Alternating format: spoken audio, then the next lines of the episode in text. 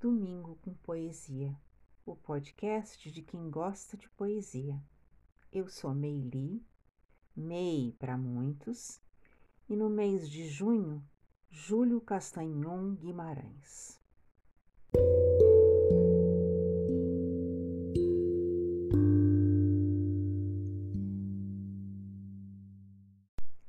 Abismo.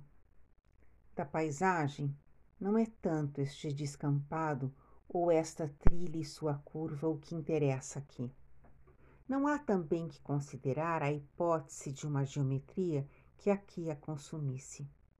Aqui ela não é mais que um método segundo o qual, do abismo de dentro, se extrai o que no horizonte se arquiteta com resquícios de sons.